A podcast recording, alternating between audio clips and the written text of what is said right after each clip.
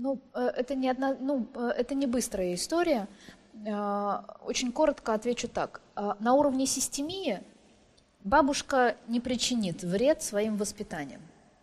Она причинит вред только своим отношением к тем событиям, которые она в жизни проживала. По-другому это невозможно.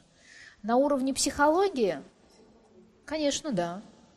Конечно, любой человек, который приближается к ребенку, своим неаккуратным словом может нанести психологическую травму, которую потом ребенок будет помнить всю свою жизнь.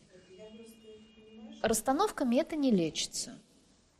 Именно психологические травмы. Это лечится другим способом, их большое количество, и для этого есть свое правильное место и правильное время. Расстановками лечатся системные причины в любых системах. Потому что у нас есть не только система предков, у нас есть системы, которые мы сами создаем, и где уже есть наша собственная ответственность за те действия, которые мы совершили. То есть есть уровни терапии, и для каждого лечения есть свое правильное место. То есть если вы шли-шли, упал, очнулся гипс, не надо бежать на расстановку, чтобы заросла нога. Надо пойти в травмпункт, наложить гипс.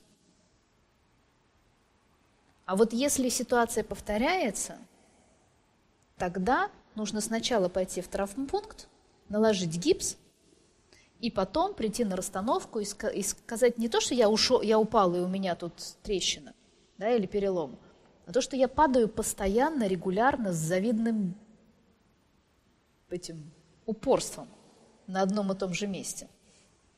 Тогда мы будем смотреть на эту ситуацию. Да? Э, придя на расстановку э, с позиции там меня воспитывала бабушка, она, она была жестокой,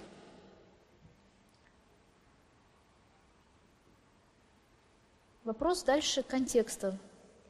Контекст пока неоднозначен. Может быть, нужно сделать другое лечение, да, там терапевтическое, может быть, энергетическое. Есть огромное количество способов помочь человеку, но не обязательно делать расстановку. А может быть, нужно сделать расстановку. Не знаю. Нужен контекст истории.